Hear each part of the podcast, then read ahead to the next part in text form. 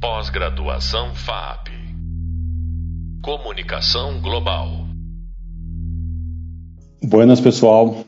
Estamos começando um episódio do podcast Hackers, da disciplina de jornalismo, ciberativismo e cultura hacker da especialização jornalismo, comunicação e a nova ordem informacional. Eu sou Leonardo Foleto, jornalista e professor dessa disciplina. Neste sétimo episódio do podcast, nós vamos falar do Wikileaks e de outras organizações e operações que fizeram ou fazem jornalismo a partir de vazamento de dados. O Wikileaks, criado e encabeçado por Julian Assange, um dos mais notórios hackers cypherpunks globais, como vocês ouviram também sobre os cypherpunks e sobre o Assange no podcast 3, ele revolucionou o modo de fazer jornalismo ao criar uma plataforma de vazamento segura, criptografada e anônima de documentos tidos como secretos pelos governos de países como os Estados Unidos. Lançado em 2006, um ano depois, é, já tinha mais de 1,2 milhão de documentos em seu acervo, que seria conhecido mundialmente a partir de 2010 no seu primeiro vazamento, com grandes quantidades de documentos confidenciais do governo dos Estados Unidos, reportando a morte de milhares de civis na guerra do Afeganistão por parte do exército do país norte-americano.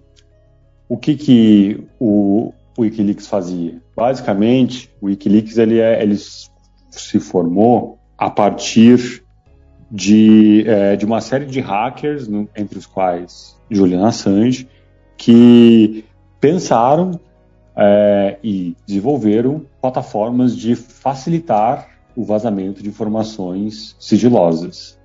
Informações estas de interesse público. Por isso, é, se fala que o Wikileaks faz jornalismo, ou ele está relacionado a quem faz jornalismo, na medida em que, é, ao disponibilizar informações de interesse público, que antes eram sigilosas, o Wikileaks potencializou o conhecimento das pessoas sobre como funciona a nossa sociedade.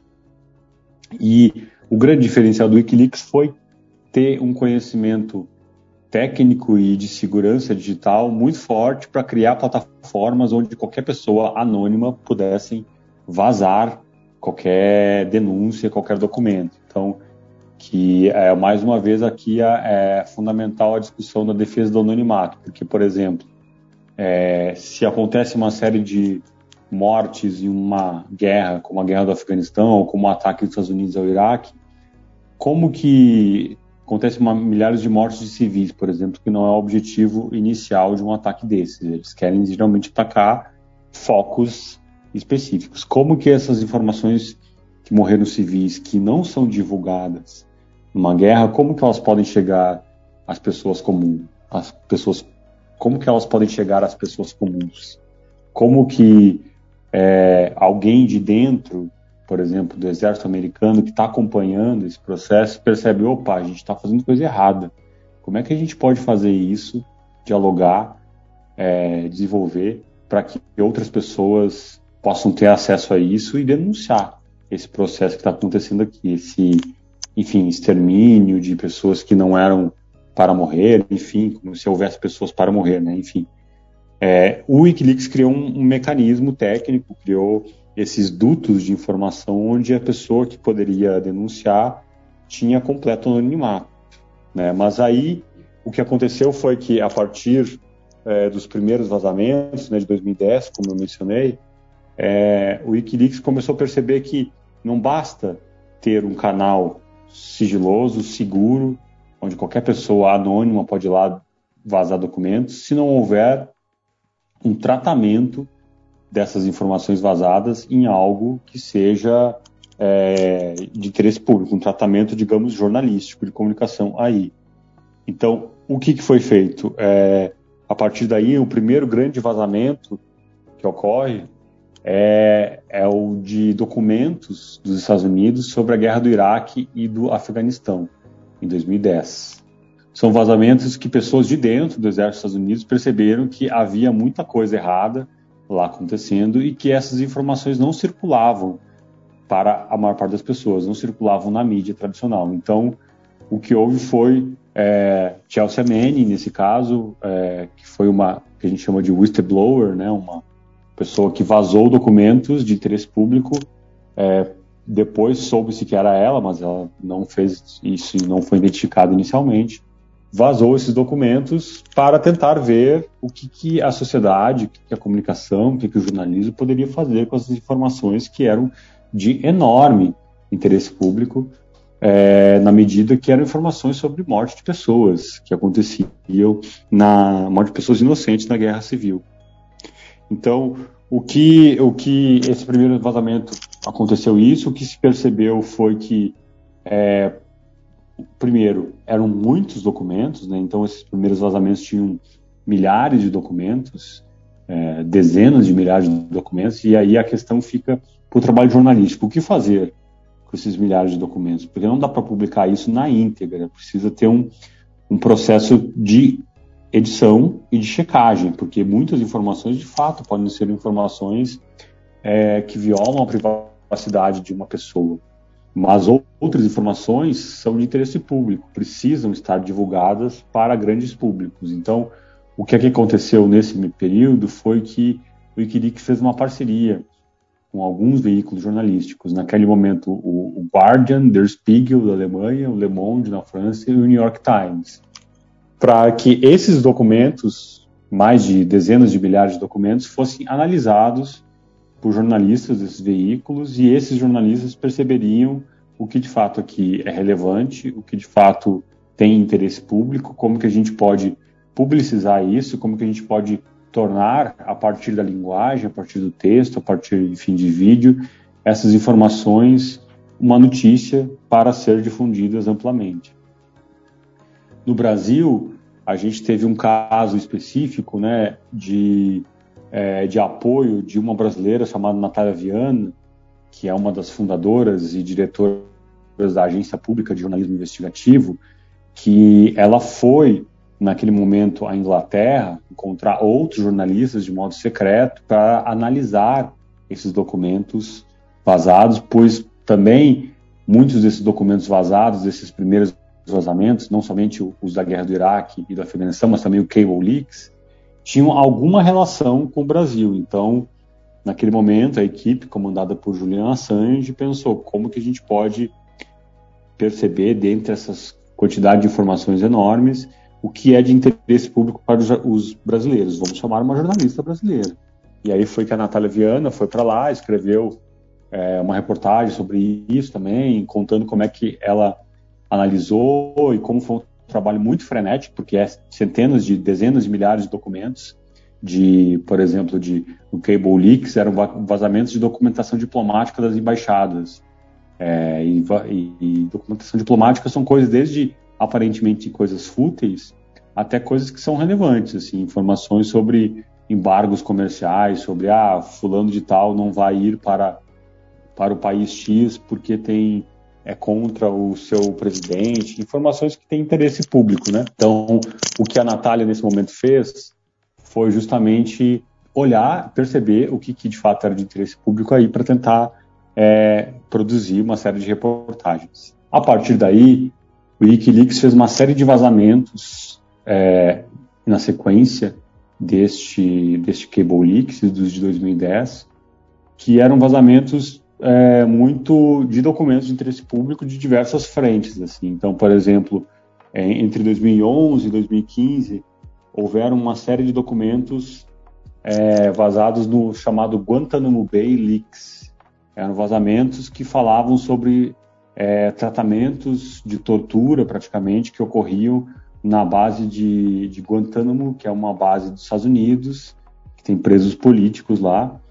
Então, alguém de dentro do exército dos Estados Unidos vazou esses documentos para o Wikileaks, que disponibilizou isso de forma segura, é, nesse canal, nesse túnel de informação colocada. E esses documentos muitas vezes municiar, municiaram é, diversas reportagens produzidas a partir daí, né? Por outro lado, é, houve uma também uma série de boicote ao Wikileaks, porque como essas informações veiculadas eram informações que baseadas no princípio de transparência da ética hacker, como eu comentei para vocês, é, essas eram informações de interesse público, mas muita gente não queria que essas informações circulassem, especialmente alguns órgãos do governo dos Estados Unidos. Eles não queriam que essas informações circulassem. Então, o que aconteceu é foi que algumas empresas fizeram boicotes, né, a, a formas de pagamento, de apoio financeiro ao, ao WikiLeaks. Então, algumas bandeiras de cartão de crédito começaram a não ser, não permitir, PayPal começou a não permitir é, transferências para o Wikileaks de apoio, porque toda essa infraestrutura técnica de vazamento de dados precisa de estrutura financeira para poder sobreviver. Por outro lado, a gente teve, como a gente mencionou no, no podcast é, que teve a participação do Lucas Awak contando sobre ataques, hackers, é, muitos hackers é, de grupos como Anonymous e outros começaram a perceber, nossa, essas informações que o Wikileaks está vazando são fundamentais, a gente precisa dessas informações, são de interesse público.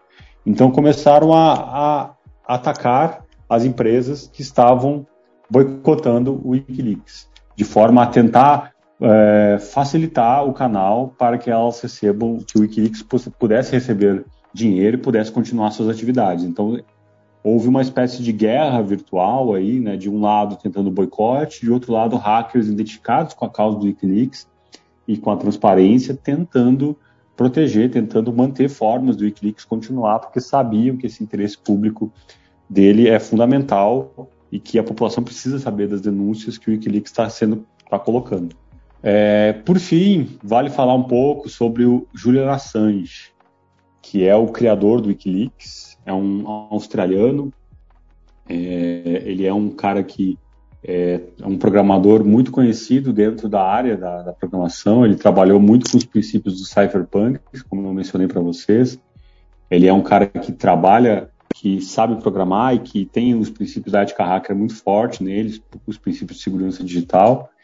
O que aconteceu foi que, por conta dessa visibilidade que ele adquiriu a partir do Wikileaks, foi capa de revistas Time, de vários lugares do Brasil, do mundo, ele começou a ser perseguido por alguns, é, alguns órgãos governamentais, sobretudo dos Estados Unidos, mas que como Assange não estava nos Estados Unidos, o, no caso ele foi perseguido primeiramente na Inglaterra. Então, o que aconteceu é que ele, ele ficou exilado é, na, na embaixada do Equador, na Inglaterra, em Londres, sete anos, entre 2012 e 2019. Ele pediu asilo na embaixada do Equador que era um país minimamente que tinha uma afeição às causas do Wikileaks, então cedeu esse asilo político, mas o que aconteceu na prática foi que ele ficou praticamente é, preso dentro da, da embaixada né, durante esses sete anos, enquanto o Wikileaks funcionava, as coisas aconteciam,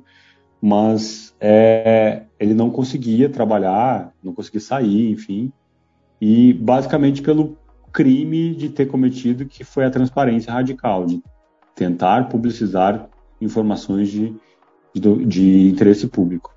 É, assim que o período na embaixada equatoriana terminou, por conta de uma série de problemas entre a embaixada e, e a polícia britânica, Assange então foi preso na Inglaterra, onde ele se encontra em 2022 à espera de ser extraditado para os Estados Unidos, onde ele pode enfrenta uma pena de 175 anos de prisão por conta de vazamentos de é, informações diplomáticas, né?